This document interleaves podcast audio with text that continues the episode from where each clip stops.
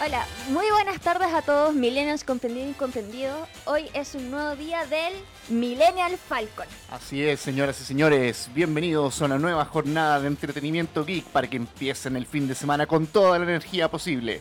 Somos Andy Stromer y... Chiva investigadora. Eh, Así que hoy no vamos a tener un programa común y corriente, querida no, Chivo, para nada, nada. Porque nada, hoy día nada. estamos más relajados. De hecho, hoy día no soy Andy Stromer, soy Hawaiian Stromer. Estoy con mi tenía hawaiana y traje a Harley Quinn hawaiana. ¿Se puede ver? ¿Sí? ¿Se aprecia? Sí, se ve. Que, que se mueve, mira. Así. Sí. Yo hoy día traje mi control. Y hoy día vamos a hacer un formato que vamos a realizar una vez al mes en el Millennial Falcon, que es Verborrea Geek. ¿Qué es Verborrea Geek? Básicamente conversar de ciertos temas y acontecer noticioso eh, del mundo nerd, del mundo eh, de entretenimiento. Todo el popurrí que nos queda entre programas que no lo podemos meter y que tenemos ganas. Exacto. Y con peleas, con discusiones, con todo, todo, todo. Vamos a intentar no lanzarnos la silla. Vamos a intentarlo, sí. Cuando, cuando tengamos el especial de lucha libre ahí voy a pensar si hacerlo o no.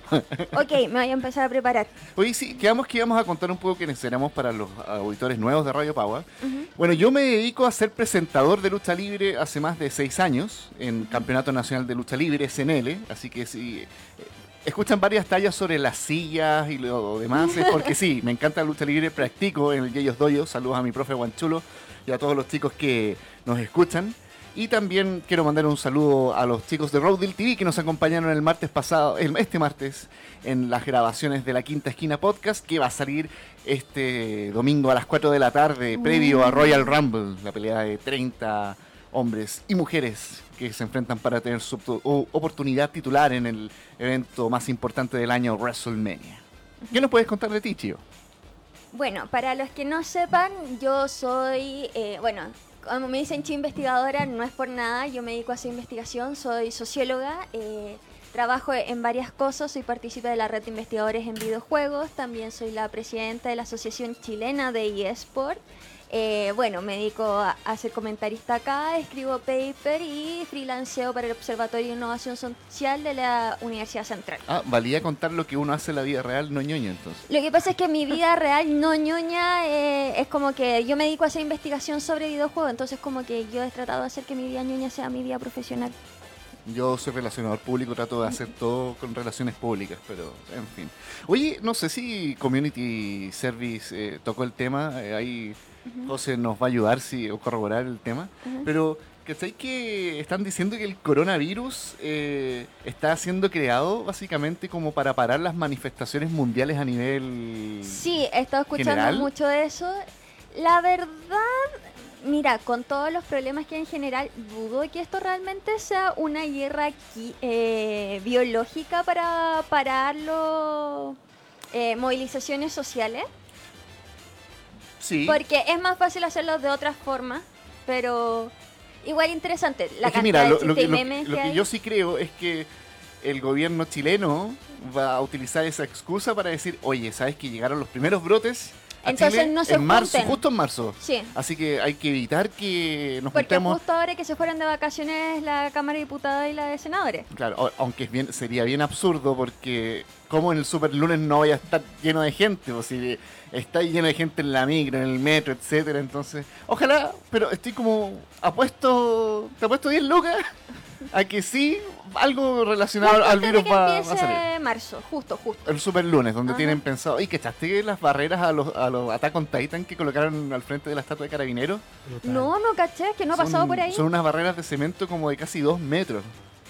Es como que yo las, ve- las vi y dije, eh, bótenme, bótenme, solo que bótenme. sí, dan ganas de hacer ese O tipo de sea, cosas. no hay lucas para los niños que sufren cáncer para las quimioterapias, pero A hay ver, plata para el muro de cemento. Los hospitales se quedaron sin suplementos eh, para tratar enfermos. Eh, tenemos hospitales que están operando sin luz, básicamente. Pero hay dinero para nuevos zorrillos y nuevos guanacos. Mmm, interesante. Por favor, distribuyamos el gasto público, please, please. Oye, empecemos con la verborrea geek. ¿Partes tú o parto yo? Parte tú. Ya. Partamos con mi tema favorito de la vida, eh, el que me saca adelante en momentos tristes y depresivos. Hablemos de anime. Muy bien.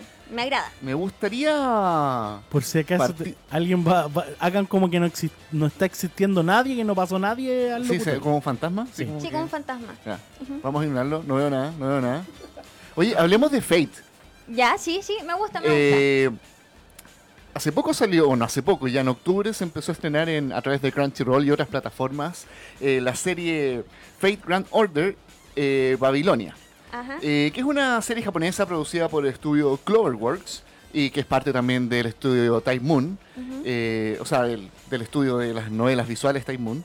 ¿Y por qué recomiendo esta serie para empezar el año, digamos? Porque si son fanáticos de lo que fue el Fate del estudio Photable, eh, el estudio Cloverworks tiene muy buena animación. Partamos por ahí. Ajá. Es como que yo sé que todos sufrieron con Fate Apócrifa, que en verdad bajó mucho la calidad de lo que era el producto inicial. Sí. Pero aquí tenemos un cambio. Primero que todo, esta serie está basada en el exitoso juego móvil eh, Fate Grand Order Demonic Battle from Babylonia. Que a, que a todo esto ganó un premio por ser uno de los juegos más bajados a nivel mundial de ese estilo. Sí, eso lo leí. Es que bueno, los juegos de Fate y en general como que la franquicia de Fate tiene muy buena narrativa y como que te engancha mucho. Si la mayoría de los problemas son como de animación de los personajes, como que... De hecho, la última serie como al, no ni siquiera al nivel del estudio Photable de Fate Ujú. fue Last and Core, que es una serie bien corta, igual tiene micro series Fate. Eh, recordemos que es una franquicia llena de novelas gráficas, de videojuegos que pueden encontrar hasta en la Switch. Eh, es todo un mundo que a veces a los fanáticos se les complica, porque, a ver, dicen, ¿cómo empiezo con el mundo de Fate? Eh, yo les digo una sola cosa, el secreto está en que tiene las mejores waifus actuales. Así. Totalmente, totalmente. O sea, ¿por qué me convenció este ver el primer capítulo sin mucha fe? En Crunchyroll ya está la primera película, de, que es como la introducción a este Fate Grand Order, que funcionaba para ver de qué trataba. Porque esta serie, ah, bueno, vamos a leer un poco el argumento. Tras el éxito en contra de la singularidad de Camelot, Ritsuka Fujimaru y March Crylight son los asignados a la última misión de la Gran Orden.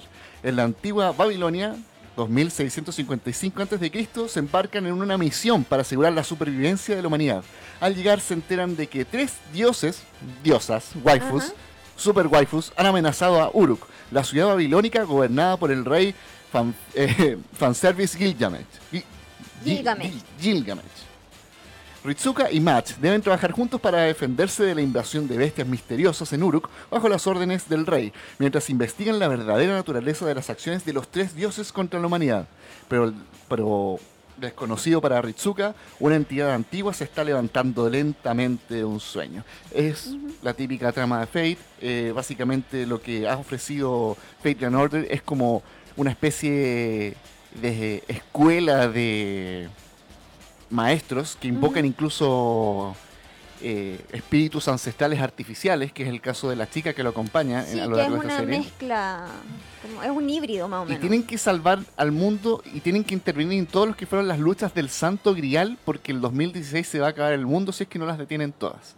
Entonces esta serie ya te cuenta un poco que la historia del juego, hasta dónde avanzaron, cuántas guerras pasaron, hasta llegar a esta que es en Babilonia.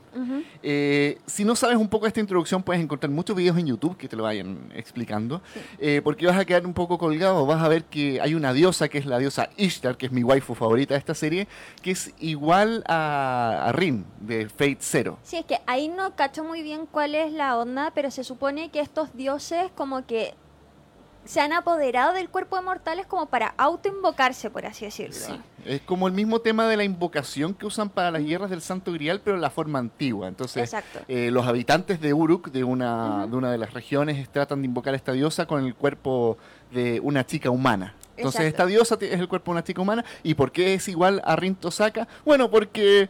Porque se fanservice, fanservice. Sí, y es como le, siempre ha estado, y aparte no olvidemos que también ella tiene, eh, por trama, no está muy lejos de las interacciones con Gilgamesh. Sí. ¿Tenemos alguna fotito algo de Fate para mostrar a las waifu? Porque- Waifu, waifu. De hecho, las estábamos mostrando, pero vamos con Ah, la... ya, no, eso me pasa por no ver la pantalla, pero es que me encantan. Sí. Hay una hay una Leonardo da Vinci femenina. Sí. Que on- onda, vi y dije, ¿qué onda? De nuevo me están cambiando los géneros de los personajes históricos. Así que, A mí me pero no me gusta. quejo, porque la hacen muy bien. A mí me gustó cómo generaron a Medusa, que es la chica, la de las cadenas. Atenta, alerta spoilers, todavía no dicen que es Medusa, pero ok. Trefel Geek, no vean esto si no quieren que les cuente los memes o les haga spoiler. Eh, y también, eh, bueno, hay otro héroe japonés que no me acuerdo cómo se llama, que es hombre y que también le hicieron chica, que está con todo el escote. Y aparece Leonidas. Sí, el gran Leonidas. Ajá. Salía en esta película, horri- horrenda película de eh, Brad Pitt, ¿cierto? Aquiles. eh, ¿Es León, no es Leonidas el que sale en Troya o no? No, ¿O estoy le- confundiendo las historias? Estás confundiendo Troya con 300. 300. ¡Ay, qué mal! bueno, eh, Bueno, griegos de por ahí. Bueno, Zack Snyder y el otro director de esa película mala. Es que, es que Troya me cargó. O sea, tiene bonita fotografía, pero mm, así como película no me gustó mucho. Yo lo único que me acuerdo de Troya es la cantidad de comerciales que hicieron con bebidas cola. Sí. Es todo lo que me acuerdo. Y Brad Pitt. Y Brad Pitt, que no envejece, ¿cierto? Está igual, está igual. Oye, lo único que no me gustó de esta serie de Fate es que es un poco liviana la trama. No es comparable con Fate Zero o... Es que a, pesar- a mí me pasó un poco lo mismo, que es a pesar de que tiene una trama así como, no, el fin del mundo. Siento como Hay mucha, que... mucha comedia entre medio. Más que comedia, como que no siento la angustia existencial que tenían, por ejemplo, los espíritus heroicos antes, que es como deseo algo y no sé qué es lo que deseo, y es como y alinearse. Como que le falta un poquito más de sustancia, pero es... Pero la animación está muy, muy buena. Las peleas valen la pena. Eh, hay, hay capítulos en... Hay menos usa- trajes que son enteritos. Usan casi un capítulo entero para una pelea con unos efectos casi de películas animadas. Eh, recordemos que Fate hace poco, este, el año pasado, también estrenó la segunda parte de la franquicia Stay Night, eh, de- de- del arco de Sakura. Sí, porque les- para los que no saben sobre Fate, como es un juego que tú vas eligiendo caminos, eh, el anime ha decidido que tiene ya un canon, pero igual te lanza películas u ovas que es como, ¿qué hubiese pasado si hubieses elegido este otro camino? Entonces han hecho tres versiones según eh, cuál es la waifu que se tiene que quedar con el protagonista porque es Por un poco así. Eh, y a mí me encanta cuando el fanservice es de buena calidad. ¿Sabéis qué? Yo digo, eh, ¿sabéis que si me estáis mostrando fanservice, por último muéstramelo bacán y aquí lo hacen? Así, sí, hay Sí. sus posiciones, hay sus montón de escotes, ¿cachai? Pero, por último son waifus que funcionen. Y también hay sirven. husband, o sea, yo eh, tengo amigas que son fanáticas de Gilgamesh. Y aquí es bueno, es la primera versión animada donde lo colocan como un chico bueno, así que... Sí, no, y hay, hay otros que se vienen en el futuro, eso me ha dicho internet porque yo me Se supone que deberían entrar a la segunda parte de la temporada. Ajá. Y hablando de anime, oye, ¿hay sufrido con Boku no Hero? Que terminó el primer Es arco que- de esta temporada. Es que mi problema con Boku no Hero es que cuando salió la primera temporada de Boku no Hero y yo quedé como, necesito más.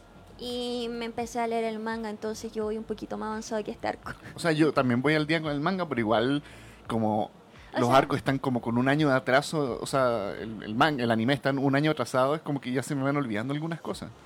No, yo estaba como súper bien, pero me gustó, por ejemplo, hay ciertas escenas de combate que es como ya, lo que uno espera. Por ejemplo, esa, esa escena con... El One for All al 100%, el, Sí. el 100 Full Call.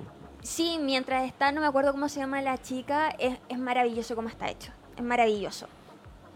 Entonces, sí, me dio peli- penita, mucha, eh, pero es como ya... O se sea, la muerte de Night Eye es así terrible. Y Mirio. Y Mirio, que es el verdadero protagonista de la serie, vengan a discutir Tintín, conmigo si, Tintín si- musculoso. si no les parece. Eh, fue notable, así. Sí. No, y también tiene que ver, por ejemplo, eh, ya, a mí que me gustan darme pajas mentales, porque todos sabemos que me gustan pajas mentales. Igual el arco está súper bien. Ok, ok. Eh, eh, me gusta la trama porque el malo no es tan malo realmente. El líder de Yakuza. Sí, Se me olvidan los nombres de esta serie. es despiadado, pero uno se empieza a meter en la trama de él y es como ya, igual no, o sea, claro, sus métodos no se justifican, pero tampoco estaba tan mal. O sea, claro, no es al nivel de Corra de cuando uno decía es que esta sociedad llena de poderes hay que igualarlos a todos para abajo, no. ¿Cachai? No, no es tan así. Pero igual tiene que ver O como sea, con quiere quitarle a todos los mutados, a los mutantes, por decirlo de alguna forma, los superpoderes, igual es brígido, ¿no? Sí, o sea, no a todos porque no le da el proceso, pero finalmente es reponer lo que significaba ser Yakuza y Yakuza sin superpoderes, pues, ¿cachai? Sí. Entonces, pero está bueno. Ahora, eso sí, yo sé que no estaba en la pauta, pero encontré un anime que me morí de risa, que son de esos animes estúpidos, que se llama eh, Muranase Seton Waken. Que es, ba- Ok. Es básicamente. ¿Se acuerdan del Cartoon Network cuando existía mi compañero de clase es un mono? Yo no, no, no, yo creo que ahí a esa época ya había solo Dragon Ball cuando lo repetían. bueno. ¿Muranase cuánto? Te lo digo al tiro. Lo pueden buscar eh, Muranase, signo de exclamación, Setón, Waken. Listo, gracias. Bueno, es una serie... Es como un nombre largo para una serie, ¿no? Sí. Lo que pasa es que esta es una serie en donde van a una... Esa misma. Es una secundaria donde hay animales. Y hay solo dos humanos. Las chicas eh, o hembras son antropomórficas, muy parecidas a humanos. Y los hombres son netamente animales como con ropa humana. Ok. Entonces es toda una historia así como de eh, secundaria, pero mezclado con animales. ¿Esto Eh, también entra en la categoría de furros? Yo creo que sí, porque está misteriosamente cerca. Y el tema es que al protagonista se le pega un lobo. ¿Hay, ¿Hay niñas con orejas de gato? Obvio, obvio. O sea, hay chicas cebras, la protagonista es una chica lobo, eh, hay solo una chica humana humana, hay ratas topo desnudas, eh, cebras, caballos, conejas, Oye, aquí eh, tenemos koalas, fetiches para todos los gustos. eh, perezosos. eh, sí. Y el tema es que el protagonista odia a los animales porque tiene- tuvo una muy mala experiencia que obvio de cabro chico. Que- lo mordió el perro no, no, es, es una experiencia, spoiler alert, con la chica que es un okami, un lobo, que así como en algún momento a ella siendo muy cachorro la estaban atacando tres osos y él fue a rescatarla y los osos le sacaron la cresta y media. Entonces él odia a los animales, pero la loba ahora lo único que quiere es poder hacer su propia manada con distintos animales y así suma y sigue. Es, un- es ligera, es estúpida, pero Eh, tiene de eso su- es como que hablamos en el capítulo de fanservice que es para relajarse y no pensar. Sí, por ejemplo, el protagonista anda con a lo Batman con spray antitiburón, pero así como spray contra osos. Oye, ¿y esa la encontramos disponible en todos nuestros canales piratas favoritos también? Oye, Sí. ¿está completa? Está, Está en Crunchyroll, está en emisión. Ah, ya, está ongoing. Perfecto. Oye, pasemos un, dejemos un poco de lado el anime. Quiero igual defender a Black Clover después porque ha sido una serie muy controversial. Pero antes de eso, hablemos un poco de películas. Ya, sa- ya está casi lista Birds of Prey. O mejor dicho, eh, La fabulosa emancipación de Harley Quinn y las Birds of Prey. Ajá, Eh, ya salieron sus últimos trailers. Tenemos que Iwan McGregor está en el papel de villano. Eh, lo que de todas formas no me da optimismo pensando en que conservaron la misma estética, cambiaron al director, ahora es una directora. Sí. pero es como... A ver, ¿qué si- es- recordemos que Suicide Squad fue una de las peores películas evalua- eh, peor evaluadas de la DC. Si tú te metes a Rotten Tomatoes, eh, está Suicide Squad y después viene Dawn of Justice, que es esta película de Batman contra Superman, que es una, la, la peor película de la década para mí, por lo menos. Entonces yo digo, ok, eh, a Margot Robbie interpretando a Harley Quinn le fue súper bien, vendió N merchandising, N figuras de No acción, olvidemos N que polera. fue uno de los mayores disfraces de ese Halloween. Sí, ella es excelente actriz. Sí. Nada que decir. De hecho, recomiendo mucho eh, Yo Tonya, que es basada en en una patinadora famosa de hielo estadounidense que terminó rompiéndole la pierna a su contrincante. Es un escándalo muy interesante. Ella interpreta muy bien el papel. Recordemos que es en la última película de Quentin Tarantino, Once Upon a Time in Hollywood. Pero tiene esta película, no sé, siento que es un paso atrás en su carrera. Siento que están conservando las mismas estéticas y se ve como que van a cometer ciertos errores que ya pasaron en la anterior entrega. No sé qué te parece a ti. Lo que pasa es que yo creo que están tratando de salvar todo lo que puedan de lo que gastaron con la anterior película. Entonces, sí, al mundo le gustó esta Harley Quinn que tiene esta como estética y quieren salvarlo para poder monetizarlo, lo que hablábamos en otros programas con respecto a series, películas y demás. Ahora, No sé, a mí no me convence mucho, para ser sincera, la película. Como que Harley Quinn, dentro del cómic, es uno de mis personajes favoritos. Y le tengo como esperanza a la directora porque ya hay unas, por ejemplo, tomas de diferencia del personaje de Harley Quinn entre lo que se ha visto en Aves de Presa y Suicide Squad y se ve bastante bien, pero no sé si es la estética que me agrada. Y hay ciertos personajes Es que como esa estética urbana. Tenemos a. no, a mí no me gustó el diseño, ponte tú, de Cazadora. eh, que le quitan la máscara. Como claro, aquí ya son como antihéroes eh, más urbanizados. Pero lo que. Una cosa que me cargó, y yo entiendo Warner, que desde hace mucho tiempo tratan de cambiarle las etnias a los personajes de los cómics porque ellos tienen esa necesidad de que si, ok, si tenemos una Liga de la Justicia con puros hombres blancos tenemos que meter un negro porque sí. Eh, Y no olvides al asiático. y al asiático que y, y ahora te cambian a Cana- Black Canary siempre Sí. ha sido rubia ponte. Y de ojos azules. ojos azules ¿cachai? es un- una estética media Marilyn Monroe por decirlo así bien clásica que se usa hasta en las series animadas de Bruce Timm pero que te hagan a Canario Negro afroamericana y cantante es como el Es equivalente del. Power Ranger amarillo y el Power Ranger negro. Es como, en serio, Canario Negro. Y me va a cantar Es soul. afroamericana y canta soul. Es como, loco, weón. En verdad, en verdad, yo sé, yo sé que tenéis que meter en un grupo de cinco personas gente de asiática, gente eh, afroamericana, eh, latinos, pero esto es como ya un muy, muy, muy forzado, encontré yo. Aparte Sí. rompe con todo lo que es el personaje, o sea, entiendan, aquí no se trata como que No, de, discriminación, que- de que... no me gusta que salga un weón que sea judío, un weón de eh, otra No. nacionalidad, etcétera. Es como si hay fanáticos que leen los cómics y llevan años viendo un personaje, es muy brusco hacerles este cambio. Que bueno, es un poco lo que pasó en Suicide Squad con Deadshot, También, sí. que hicieron lo mismo. Pero por último, de hecho, tenía máscara hasta que se la saque y, es Bruce Willis, que supuestamente es muy amado y la película iba a ser un éxito gracias a él. Ajá, Pero es como...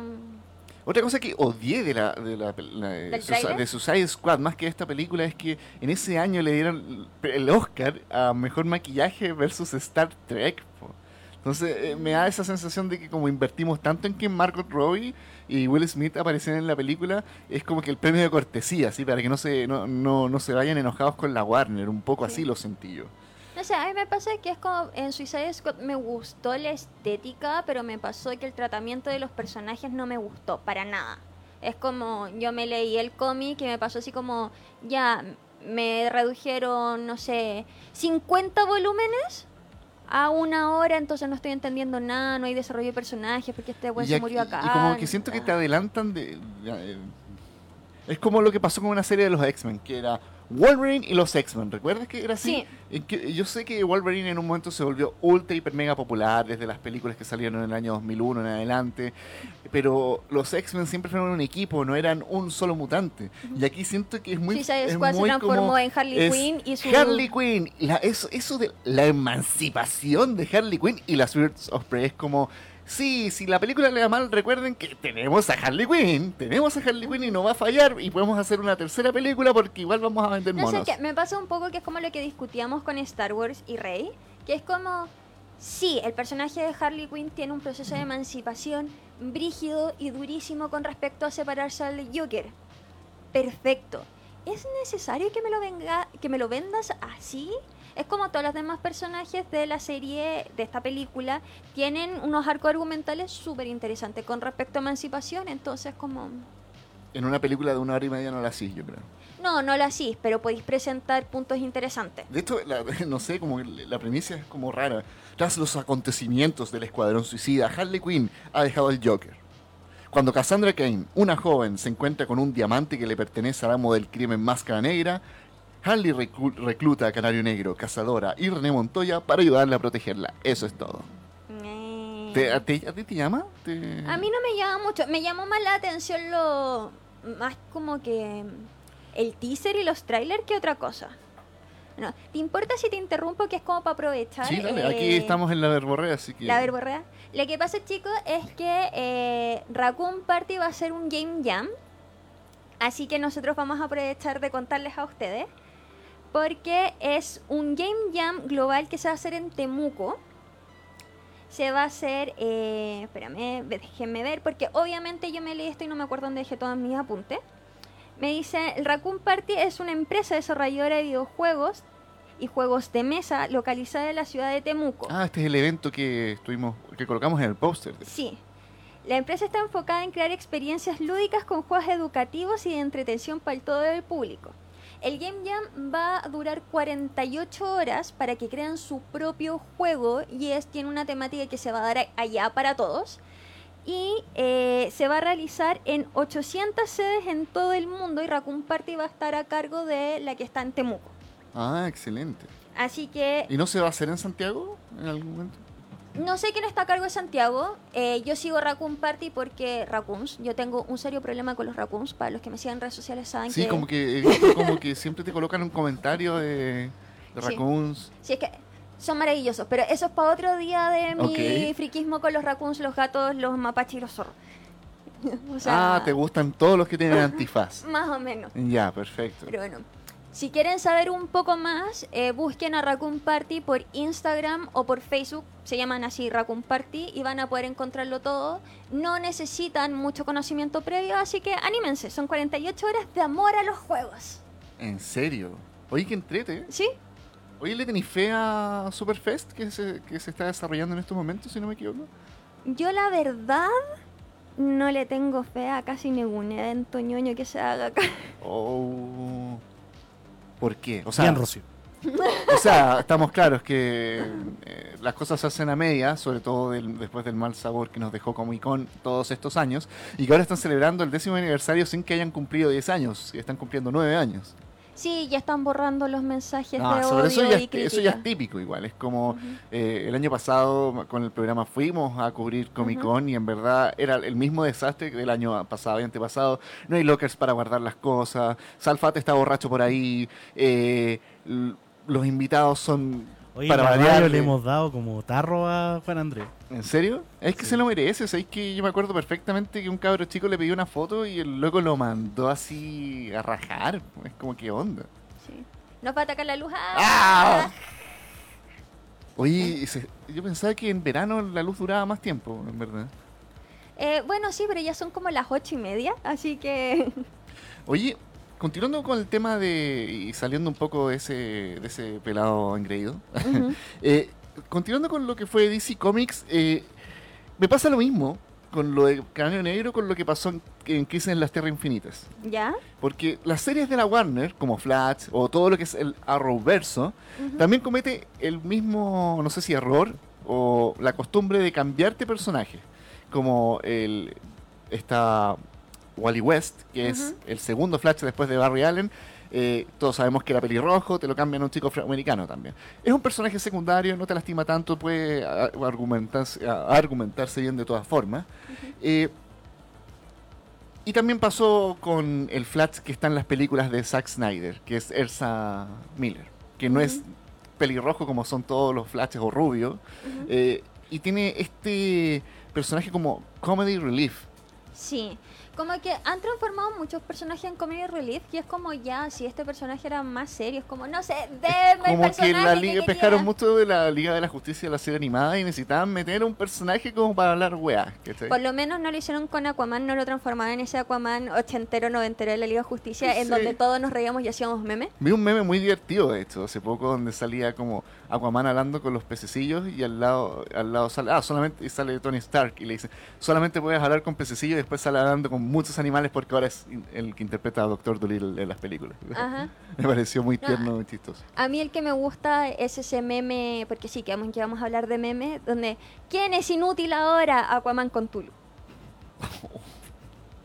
Hoy nos quedan todos los memes de Elsa, que ya vamos Sí. a entrar a eso. Oye, hablando, aprovechando de Sharknado, eh, las lluvias en Australia, yo sé que es un tema serio, han hecho que los tiburones ahora estén en las calles, así inundado está. Sí, como que igual al principio me- me lo tomé como chiste, pero después dije, pucha, qué lata, ¿no? que esté pasando a ese nivel. No, y ¿Cachaste aparte... que adelantaron el reloj del fin del mundo? Sí. Que dicen que quedan 200 segundos ahora para que se acabe el mundo. Sí. Que tenemos máximo 10 años para intentar detener toda la cagada que tenemos. Oye, o sea, est- son números exagerados. Aquí supuesto. Jorge nos dice, Jorge Vega, gran amigo de, desde allá de Antofagasta. Pero igual Aquaman es cómico dentro de todo, a pesar de no ser un payaso. Claro. Sí, sí, igual es chistoso, pero claro, es que lo que pasa es que aquí va con lo de Flash. Hace poco terminó el crossover de Crisis en las Tierras Infinitas de la Warner. Eh, Obviamente no alcanzó el nivel esperado de lo que fue el gran cómic de su época, porque no tiene los recursos ni económicos ni los derechos de todos los personajes al parecer, porque siempre está el problema con Batman. eh, nu- nunca podemos tener al Batman legal en la serie. Eh, recordemos con Smallville, siempre hacen como todo esto eh, historias antes de que fuesen el superhéroe, pasó con Gotham, pasó con Smallville, pero aquí trataron de unir todo el Arrowverse, le dieron un pequeño favor a los fans, eh, muere Oliver Queen, eh, hay un montón de enredos con Lex Luthor, cómo salvamos el universo, del antimonitor, lo logran vencer uniéndose juntos, y al final tienen, te dan este fanservice que encontré que fue demasiado exagerado para los fanáticos. Se junta el Flash de la serie con el Flash de las películas de Snyder en una escena donde te juro que E- Ezra Miller parece como the Pain Harold. Como, Ujú. como, ay, ¿por qué estoy en una serie casi de bajo presupuesto aquí? weón?" Es como, loco, en serio, a los fanáticos les encantó tanto que les, que les juntaran los dos Flash. A mí sí, güey. ¿En serio? Sí. ¿Te gusta el Flash de Zack Eh, Snyder? ¿Sabéis que sí? Que Yo- capaz es muy adolescente, me gusta. eh, no, no sabría, es que, lo encuentro entretenido dentro de la película, como el punto de quiebre de. O sea, tú estás que feliz que con el personaje a pesar de que tú tienes un problema como con el actor. Claro. Yo tengo un problema con Zack Snyder, que es el director de las películas en general del, DCU, pero como ya lo tildaron tanto de fracaso y ya dijeron que no íbamos a mezclar nunca más a Snyder en el asunto, luego del éxi- éxito de Shazam, es como, y to- todo el lloriqueo que Ezra Miller hizo para que él quería meter, meterse en la nueva película de Flash que se supone debería salir este año, el 2021, que no, que tu argumento es aquí, acá, demasiado exagerado, es como, ah, me voy entonces, suelto el traje y ahora vuelvo a usar el traje. Es Ah, como, ok, le damos este fanservice a los fans, pero es como dentro de todo lo que fue la historia de Crisis en las Tierras Infinitas en, eh, en este crossover, como que no sirvió de nada, fue muy la escena y no influenció en absolutamente nada. Ya, pero ese es un problema de guionista. Pero igual, en No, verdad sí, era, que- yo vi las reacciones en YouTube y lo encontré exageradas, o sea, en serio, y después me, me andan diciendo que esta serie, este crossover fue mucho mejor que Endgame. Váyanse a la cresta, en serio. Pero igual también tienen que entender que el fanático de DC es muy exagerado.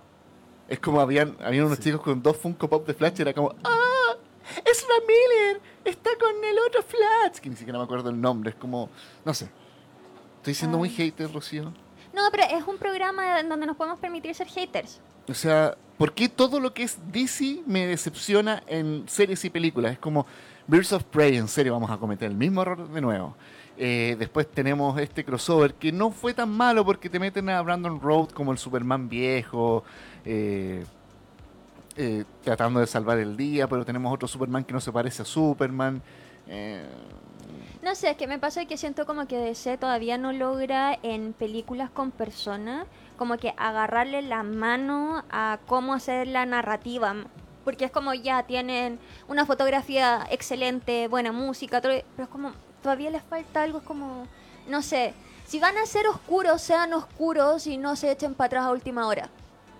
eso es un buen punto. O no tan oscuro. Acá el Jorge de nuevo nos vuelve a postear. Y eso que Endgame no es ni buena.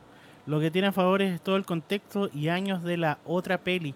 Y bla, bla, bla, bla. No Pero sé. por eso, un- para hacer un crossover del nivel de Crisis en las Tierras Infinitas no los podía ya hacer en tres temporadas. Mira, Andy, yo ayer me quedé hasta las 4 de la mañana para ver Arrow porque la veo en Warner. ¿Ya? Para poder hablar de Arrow. Arrow sin Sí. Oli- Oliver. Eh, pero no- en, en el. Están. Porque la estoy viendo en Warner porque está como en Ah, la con desfase. madrugada con el desfase de, de semana. Ajá. Y Arrow yo la dejé de ver como en la segunda temporada. Y me puse al día como en las últimas temporadas y puedo decir que ahí tenían un buen desarrollo de personaje y no supieron culminar bien el asunto por las crisis. Pasa caleta. Sí. Pasa Yo les voy a decir algo. Salió la segunda temporada de Titanes. ¿Ya? ¿Mala? Mira, yo intenté ver la primera temporada y no hubo caso. O sea, chicos, yo veo cuestiones malas. Yo veí Ten Jump completa. Es una serie sobre bicicletas que te hacen superhéroe y con poderes. Sí, que van a hacer un anuncio muy importante del manga la próxima semana. Es como, la vi completa. Me encanta ver cuestiones malas. Y no hay caso de que pueda haber. ¿En titanes. serio? ¿Tan, tan así con Titanes?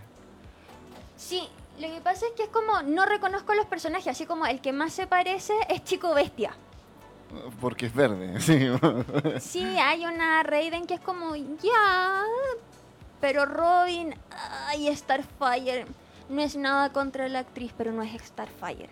Es como lo que me pasa con Black Canary. Ajá, sí. No es nada, absolutamente nada en contra de la actriz, pero es lo mismo. Es como lo que van a hacer con Alta Fidelidad. No sé si tuviste la película donde actúa John Cusack, eh, la de los discos, Sí. que el loco es un hijo de puta el personaje, porque en verdad se, se caga la mina y todo el tema, y después anda sufriendo. No. Van a hacer una versión femenina con Zoe Kravitz.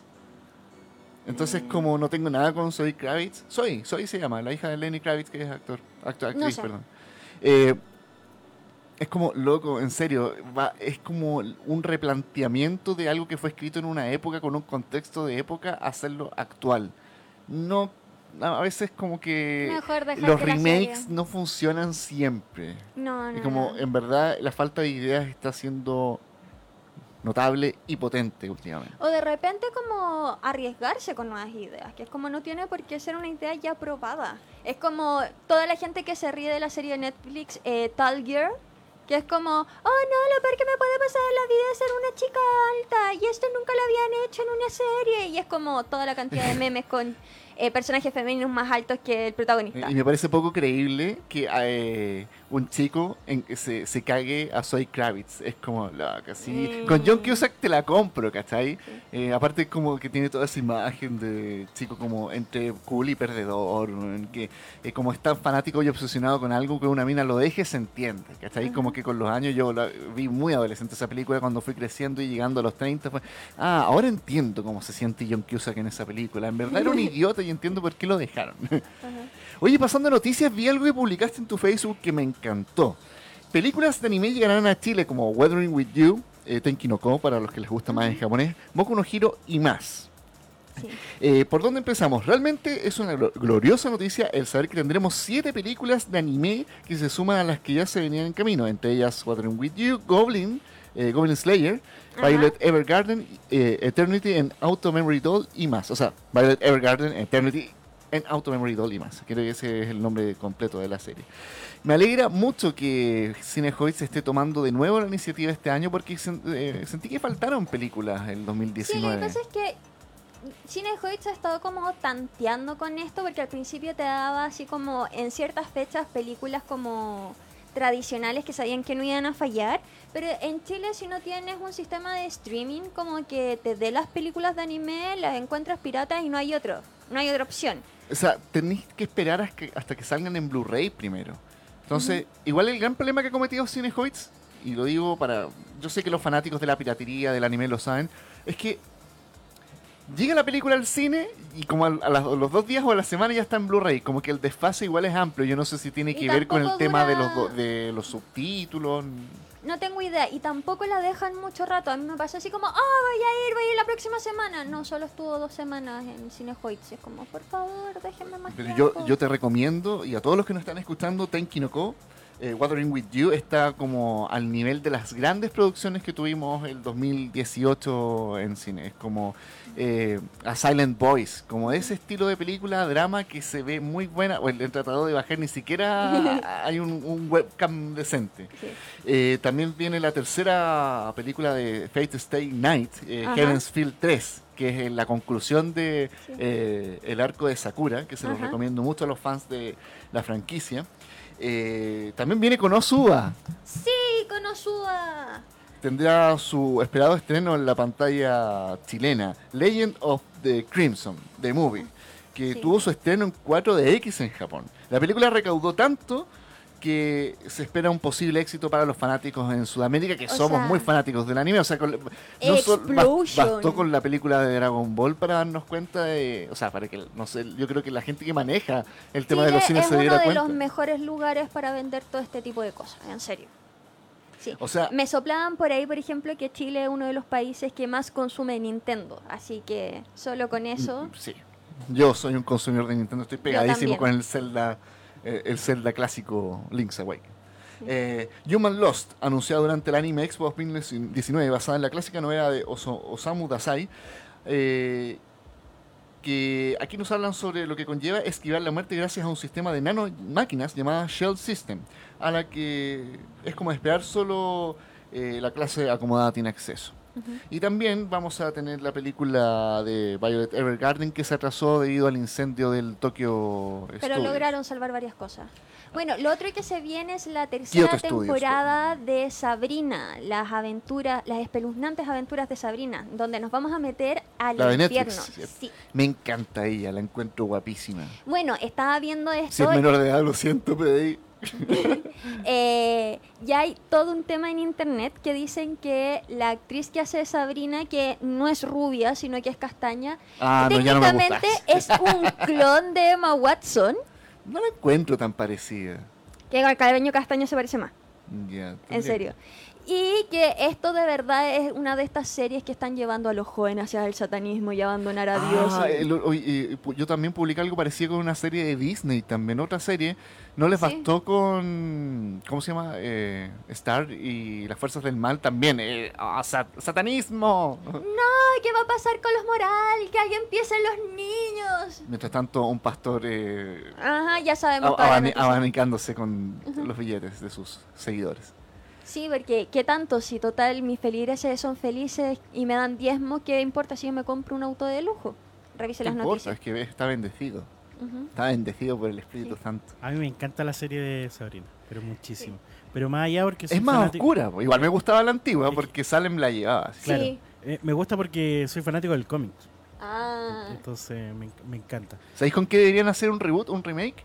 De Buffy la Casa Vampiro. sí. Pero se viene, pues si la están trabajando. ¿Sí? ¿En serio? Sí. Están trabajando hace Mm. harto años, pero todavía no encuentran la prota. Es que que es difícil reemplazar a, a Sarah Michelle Gellar, que Sí, sí. lo hizo súper bien.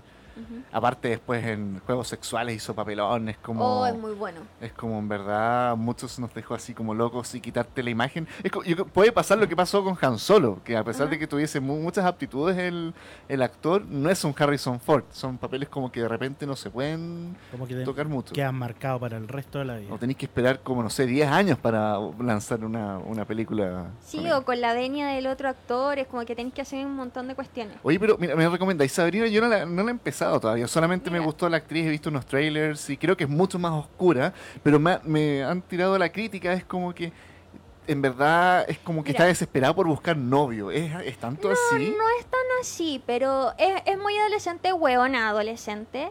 Y la Sabrina, por lo menos de la primera temporada, a mí me vuelve loca porque es como, ¿cómo tan hueona? ¿Cómo? Por favor, por favor, en serio. Y después es como, ya, sí, ya, y va agarrando vuelo y te engancháis con la serie. La serie es buena, pero es como... Tienes que tolerar un poco a Sabrina adolescente, literalmente adolescente. O sea, con los problemas que... clásicos. Sí. Y es como, no, no quiero esto, no, sí quiero, no, no, no, no quiero. Ah, ya. Eh, oye, pasando a otras noticias. Bueno, lo conversábamos también. Recuerden que nos pueden seguir en todas nuestras redes sociales como en Facebook de Millennial Falcon Podcast y en Instagram arroba Millennial Falcon Podcast, donde vamos colocando noticias del mundo geek, informaciones y mucho más. Eh, yo creo que esto muchos de ustedes lo saben, pero las películas del estudio Ghibli se estrenarán en Netflix en febrero, marzo y abril de este año. Eh, para hacer recordatorio, porque ya vamos a estar en febrero la próxima semana, como pasa... No, sí, el domingo ya vamos a estar en primero de febrero. Se viene el primero de febrero mi vecino Totoro, eh, Castillo en el Cielo, eh, Kiki eh, Delivery Service, Recuerdos del Ayer, por Corroso Peliculón, Sí, maravillosa.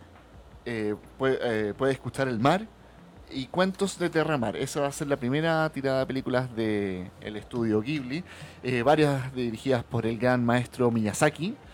Eh, oye, ujú. me costó mucho a mí bajarlas en 1080 y subtituladas hace poco, ¿te acuerdas que te sí, dije? para que un mes y medio después vayan a estar en Netflix. Espero que estén en japonés con subtítulos, sí, sería decepcionante si no. Y que no y, le que, pase algo no, y como que a no y que no contraten actores de, de- o youtubers weón, para doblar las películas. Así. qué horrible era ver esas películas dobladas al chileno, ¿te acordás? Es lo que pasó con Senseiya. Eh, que Es un youtuber el que hace la voz de Seiya porque bueno, el doblajista original falleció. Ajá. Conservaron algunos de la serie clásica, pero a Pegaso no le podéis cambiar la voz por un youtuber que no sabe cómo controlar el, el micrófono. Era como, chale, Atena, te pasas, güey. No, es por favor, así como. Son esas cosas que es como. Existen profesionales para eso, por favor, contrátelos. Para marzo, siguiendo con el estudio Ghibli, vamos a tener a el viaje, esa, la princesa Mononoke, Sí. una me de las favoritas de muchas personas. Eh, Náusica, El Valle del Viento. ¿Tú sabías que en, en Náusica eh, trabaja Hideaki Anno, el director de Evangelion? Y Oh, no, la escena del monstruo final es absolutamente hecha por él, que tiene un... un- eh, todo ese friquismo de monstruo del pantano bien Agregue meme de Pacha aquí. Eh, el regreso de los gatos también va a estar disponible. Arrietty y el mundo de los diminutos. Y el cuento de la princesa Kaguya.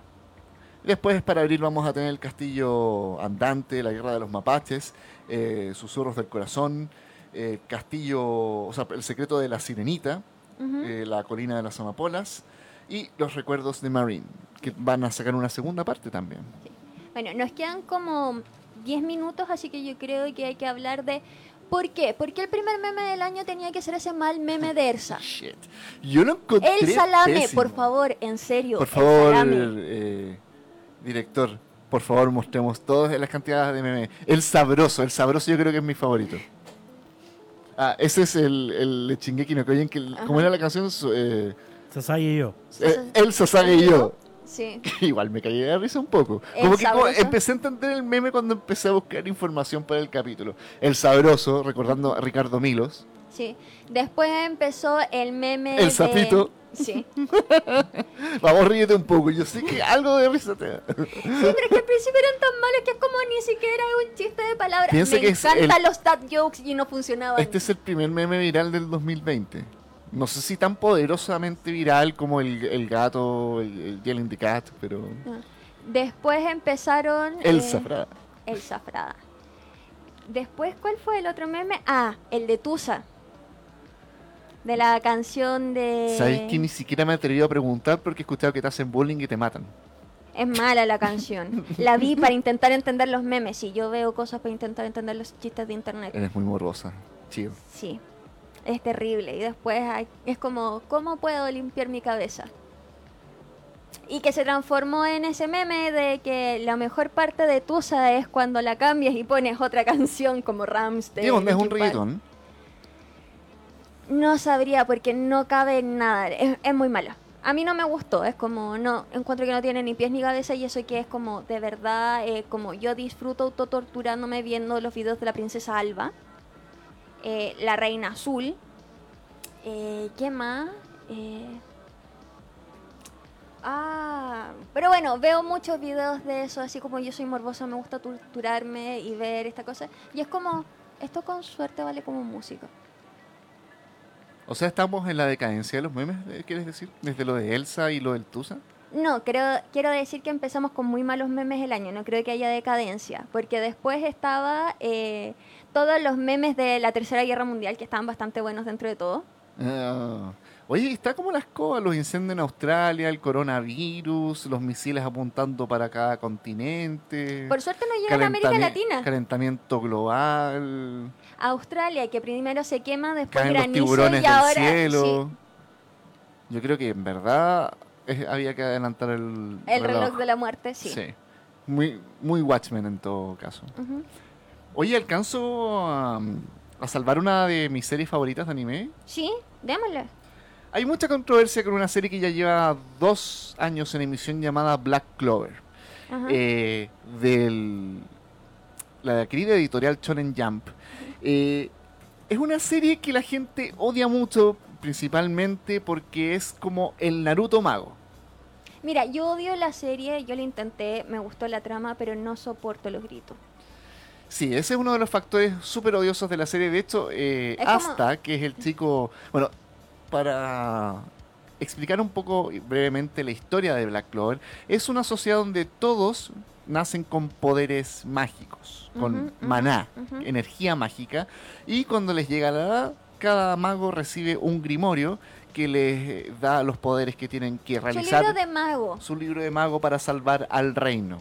Por supuesto, hay caballeros por cada reino que existe en ya están el separados como una especie como de Y- y gremio está, o está el reino Clover, el reino Pica, el reino Corazón.